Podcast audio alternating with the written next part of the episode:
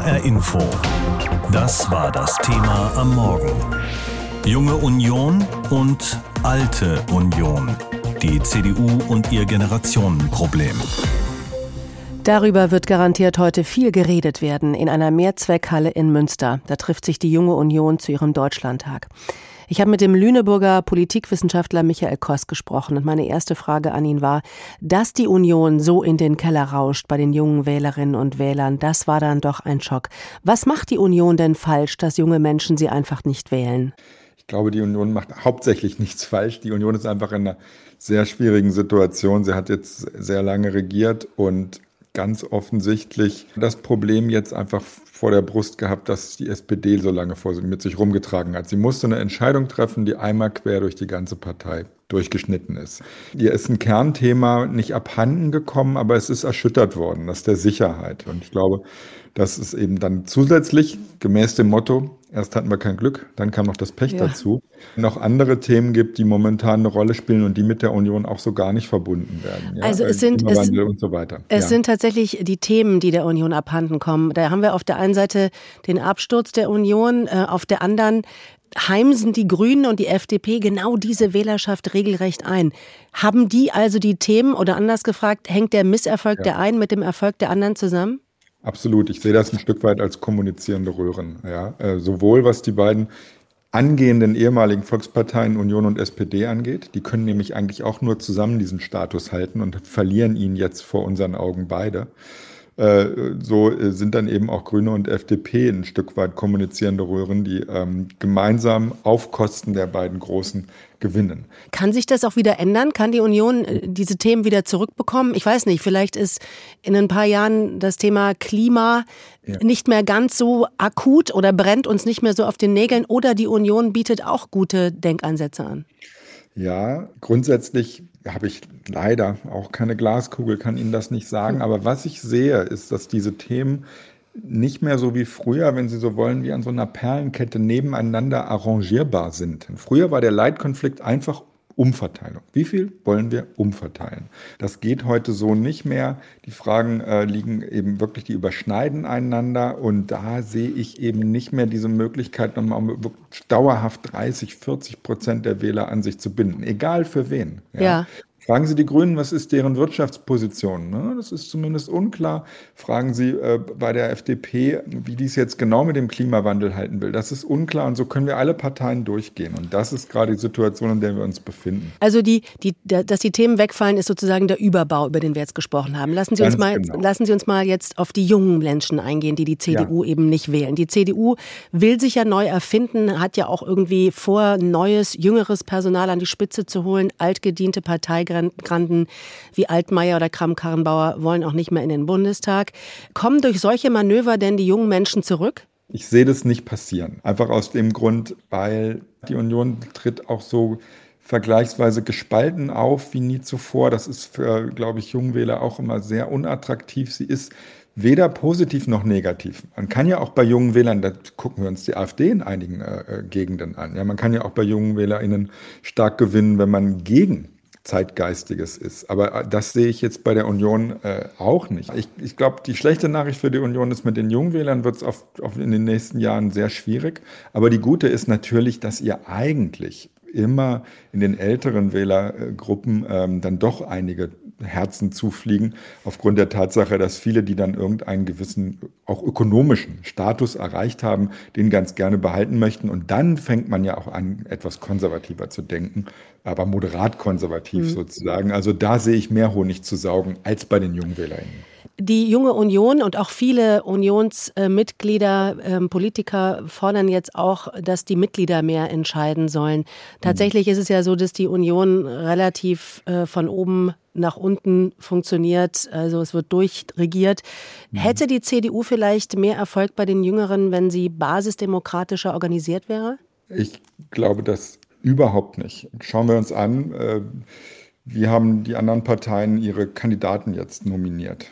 Alle in den viel beschworenen und viel kritisierten Hinterzimmern. Ich glaube, dass grundsätzlich die, diese repräsentative Demokratie, wie, wie wir sie in den Parteien haben, dass ein Parteitag über die Dinge entscheidet, eine Führung wählt und die dann ihrerseits Entscheidungen trifft, das Beste ist, was wir haben können. Kollegen von mir bringen das ganz schön auf den Begriff Demokratie findet vor allen Dingen zwischen den Parteien statt, aber nicht unbedingt innerhalb von ihnen. Das, dieser Ruf nach der Basis ist oftmals eigentlich nur ein Ausdruck davon, dass jemand sich zu kurz gekommen fühlt und meint, er sei der Kandidat der Herzen. In der Union könnte ich Ihnen aus dem Stand vier selbsternannte Kandidaten der Herzen nennen. Und ob denen mit innerparteilicher Demokratie geholfen ist, ich habe große Zweifel. Während also die anderen Parteien versuchen, eine Bundesregierung zu bilden, hat die Union gerade mächtig mit sich selbst zu tun. Höchste Zeit, sagen viele. Immerhin war der Absturz bei der Bundestagswahl historisch tief. Alle sind auf Fehlersuche, auch der politische Nachwuchs. Heute beginnt in Münster der Deutschlandtag der Jungen Union. Bei den Erstwählern schnitt die Union auch historisch mies ab. Gerade mal 10 Prozent der U25-Stimmen gingen an sie.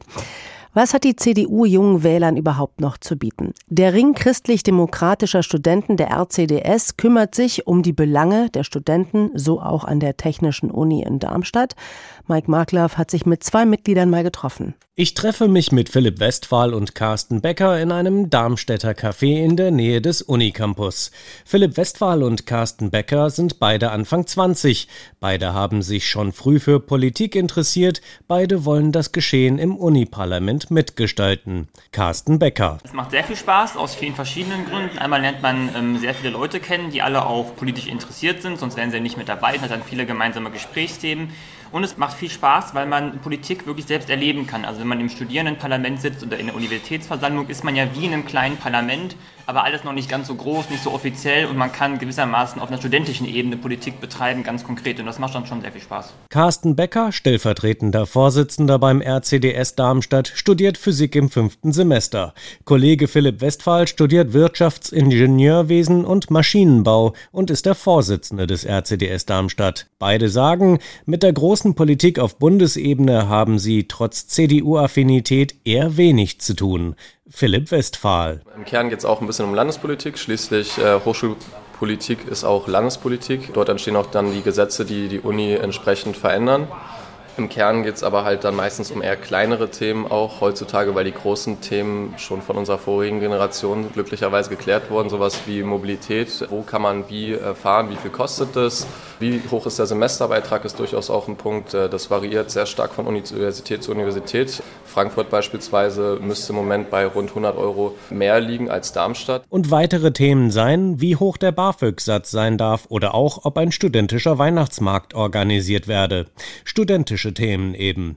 Dass der RCDS eine Art Sprungbrett sein kann für eine spätere politische Karriere, will Philipp Westphal gar nicht ausschließen, aber er selbst will den Weg nicht einschlagen. Es ist ein guter Einblick, es ist auch keine schlechte Vorbereitung. Schließlich lernt man auch etwas, man nimmt etwas mit. Äh, man lernt auch mal einen Bundespolitiker kennen, vielleicht bei irgendeinem Austausch, ähm, der dann einem auch vielleicht mal sagt, hier, so könnte man es vielleicht auch anders machen.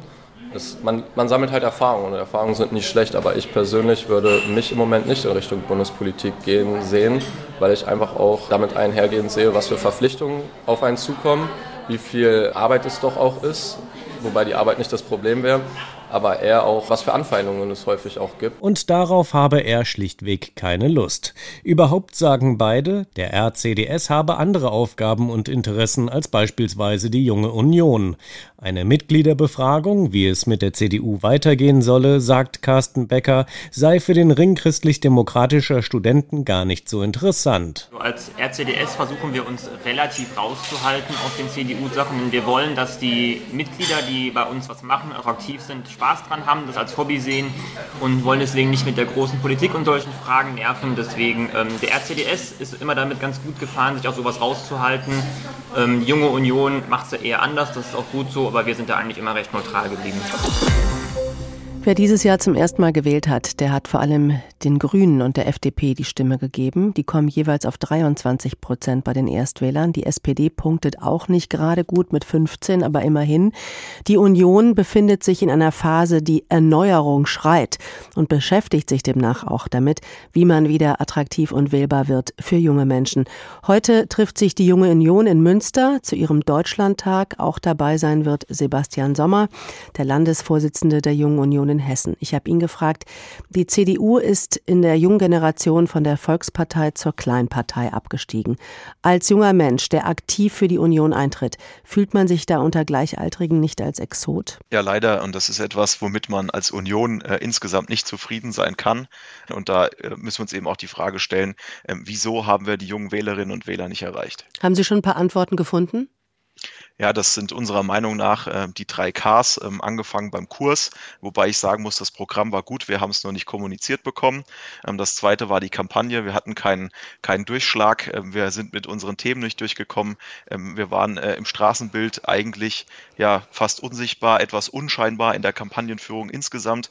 Äh, und dieses dritte K ist der Kandidat. Der Kandidat hat nicht überzeugt ähm, und das war natürlich auch ein wesentlicher Punkt, den man nennen muss, wenn man da über die Wahlanalyse spricht. Und der Kandidat, das ist noch Parteichef Armin Lasche, der die Wahl krachend verloren hat. Aber irgendwie klammert er sich immer noch weiter an seinem Posten. Er hat gesagt, okay, an meiner Person soll es nicht liegen und ich stehe auch für einen Neuanfang. Aber direkt zurückgetreten ist er nun auch nicht. Hätte er das nicht machen müssen und den Weg freimachen für einen brutalstmöglichen Neuanfang?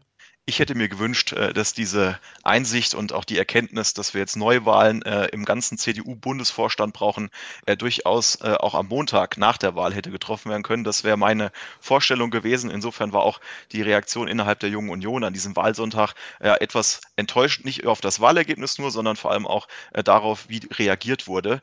Ähm, aber jetzt ist die Entscheidung gefallen. Ähm, es gibt Neuwahlen im CDU-Bundesvorstand. Das ist konsequent, das ist richtig. Ähm, die zwei Wochen, die hätten wir allerdings schon nutzen können können für diesen Prozess, den wir jetzt vor uns haben. Peter Altmaier und Annegret Kramp-Karrenbauer sind äh, vorgegangen und haben gesagt, wir verzichten auf unser Bundestagsmandat. Bundestagspräsident Wolfgang Schäuble will das nicht. Jetzt zitiere ich mal aus Ihrem Internetauftritt, da steht, die Union ist für mich Zukunftswerkstatt. Geht das noch mit Wolfgang Schäuble und Co.? Es geht auch mit einem Wolfgang Schäuble, denn äh, eine Partei braucht sowohl ähm, junge Köpfe als auch erfahrene Kräfte. Man muss bei Wolfgang Schäuble aber auch sagen, dass er ein Direktmandat errungen hat. Das haben die beiden äh, im Saarland eben nicht. Aber ich bleibe dabei, es braucht die Durchmischung. Es ist Zeit für junge Köpfe. Ich glaube, jetzt ist der richtige Moment, um auch personell zu erneuern. Vielleicht ist der Moment auch ein bisschen spät, wenn ich mir ähm, Gedanken mache über junge Köpfe. Also die FDP und die Grünen, die haben ja ihre jungen Leute schon total nach vorne geschickt. Sogar die SPD. Ich meine, Kevin Kühnert ist gerade mal ein paar Jahre älter älter als Sie. Sie sind 27, er ist 32. Aber den kennt man, der ist voll etabliert. Wen haben wir bei der CDU? Philipp Amthor. Ja, der kam ganz schlecht weg als Lobbyist. Ja, wir haben noch ein paar andere. Ähm, Paul Ziemiak beispielsweise ist auch äh, gerade erst der Jungen Union entwachsen. Aber es ist richtig, dass zu wenig junge Köpfe aus Reihen der Union in der nächsten Bundestagsfraktion sind. Es sind nur 15 aus der Jungen Union, also die unter 35 sind. Äh, damit sind wir auch nicht zufrieden. Die SPD hat auch erst den einen oder anderen Warnschuss gebraucht, um das zu verstehen. Äh, ich glaube, wir haben jetzt einige Warnschüsse bekommen und dass jetzt auch die Erkenntnis gereift ist, junge Köpfe einfach auch mal ausprobieren lassen. FDP und die Grünen, das sind die Parteien, die bei den Erstwählerinnen und Wählern am besten abgeschnitten haben. Bei der FDP sagen alle, ist der Grund dafür, dass die Partei sich in der Pandemie so stark für die Freiheitsrechte stark gemacht hat, aber auch für die Digitalisierung. Ist es nicht tatsächlich so, dass die CDU da ein Bild einer Partei abgegeben hat, ähm, der die Interessen der jungen Menschen ziemlich egal sind? Nee, die Einschätzung teile ich nicht. Ähm, gerade die FDP hat jetzt nicht unbedingt mit diesen Themen geglänzt. Ich glaube, die FDP hat vor allem ähm, bei den jungen Wählerinnen und Wählern durch Christian Lindner geglänzt. Christian Lindner ist eine Figur, ähm, zu der junge Personen gerne aufschauen. Da ist eine klare Führung, äh, da sind klare Worte in der, in der Aussprache, in der Diskussion. Ähm, das ist das, was junge Menschen von Politik erwarten. Äh, ich glaube, dass wir in der Union eigentlich das Potenzial haben, beides zu verbinden. Also die richtigen Inhalte mit den richtigen Köpfen und einer klaren Sprache. Aber das haben wir beides in diesem Bundestagswahlkampf eben nicht gezeigt. Herr Sommer, die nächste Landtagswahl in Hessen ist in zwei Jahren und da könnte eigentlich das Gleiche passieren wie bei der Bundestagswahl. Noch immer ist nämlich auch hier ziemlich unklar, wer Volker Bouffiers Nachfolger werden soll, wenn er sich als Ministerpräsident zurückzieht. Ähm, müsste die CDU nicht auch hier im Land einen Generationenwechsel einleiten oder anders gefragt, Herr Sommer, werden wir in zwei Jahren noch mehr von Ihnen erfahren? Volker Bouffier hat unserer Meinung, also nach der Meinung der jungen Kräfte in der Union, den klaren Auftrag, diesen Prozess jetzt zu initiieren. Wir brauchen einen Plan über die 2020er Jahre hinaus und deshalb ist es ein klarer Auftrag, den wir als Junge hier in Hessen an Volker Bouffier an der Spitze haben.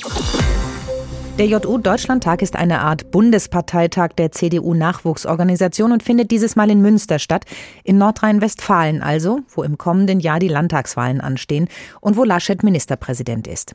Der CDU-Bundesvorsitzende wird in Münster auch als Redner erwartet, ebenso wie Spahn, Merz und Brinkhaus. Der JU-Deutschlandtag könnte also einen Fingerzeig geben, wohin die Reise der CDU gehen soll. Unsere Hauptstadtkorrespondentin Vera Wolfskämpf berichtet. Raus aus der alten Denke und den eingefahrenen Strukturen. Das fordern junge CDU-Politiker, darunter Tillmann Kuban. Der Chef der Jungen Union will die Mitglieder stärker beteiligen. Diesem Wunsch müssen wir schon nachkommen, wenn wir am Ende eine moderne Volkspartei sein wollen und wenn wir attraktiv für neue, gerade auch junge Mitglieder sein wollen. Die junge Union wird sich auf dem Deutschlandtag dafür stark machen, dass die Basis mehr mitbestimmen darf. Nicht nur über die Köpfe, auch über den neuen Kurs der CDU. Birte Glissmann, Landeschefin in Schleswig-Holstein. Wir müssen uns enorm verändern. Das ist absolut richtig, dass kein Stein auf dem anderen bleiben soll. Das würde ich so nicht formulieren. Kein Stein dürfe auf dem anderen bleiben in der CDU, so hatte sich JU-Chef Tillmann Kuban ausgedrückt. Aber das Profil schärfen, ein neues Grundsatzprogramm für die Zukunft, das wird die JU auf jeden Fall fordern. Und sie will auch ihre Ideen dafür einbringen. Ein Teil der Jungen würde die CDU gern konservativer ausrichten. Für Birte Glissmann ist dagegen klar, wenn wir Volkspartei bleiben wollen, dann gehört die CDU in die Mitte. Drei Wochen ist der historische Einbruch bei der Bundestagswahl nun her. Die Analyse könnte jetzt auf dem Deutschlandtag beginnen. Jedenfalls erwarten das einige von der Rede des Parteichefs Armin Laschet am Samstag. Er müsse ansprechen, was im Wahlkampf schiefgelaufen ist, sagt Johannes Winkel, JU-Chef in Nordrhein-Westfalen. Ich hoffe einfach, dass er da ähm, auf eine ehrliche Aussprache auch setzt, auch mit den Mitgliedern ins Gespräch kommt und dass man sich da einfach sozusagen ehrlich in die Augen schauen kann und über diese Bundestagswahl sprechen kann, auch wenn es natürlich sehr unangenehm wird. Eigentlich stand nach Laschet eine Rede von CSU-Chef Markus Söder auf dem Plan. Das wäre spannend gewesen, gerade nach der Kritik in der CDU an den Sticheleien aus Bayern im Wahlkampf. Doch Söder hat wegen anderer Termine abgesagt. Zugesagt haben dagegen einige Anwärter, die als Nachfolger Laschets gehandelt werden.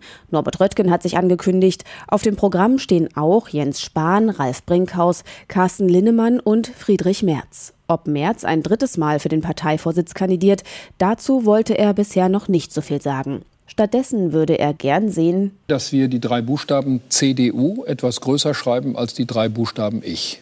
Und zwar für alle. Das gilt also auch für Friedrich Merz, der sich schon mal selbst als Wirtschaftsminister anbot und bei früheren Deutschlandtagen nicht gerade durch persönliche Zurückhaltung auffiel. Aber vielleicht ist es eh Zeit für einen jüngeren Kandidaten. Das findet jedenfalls der 41-jährige Spahn. Für mich ist jedenfalls klar, dass jetzt auch äh, die Generation nach Angela Merkel in Verantwortung kommen muss. In dem Punkt hat er die JU auf seiner Seite. Erneuerung geht nicht ohne sie. Diesen Anspruch will die junge Generation in der CDU an diesem Wochenende geltend machen. HR Info. Das Thema. Wer es hört, hat mehr zu sagen.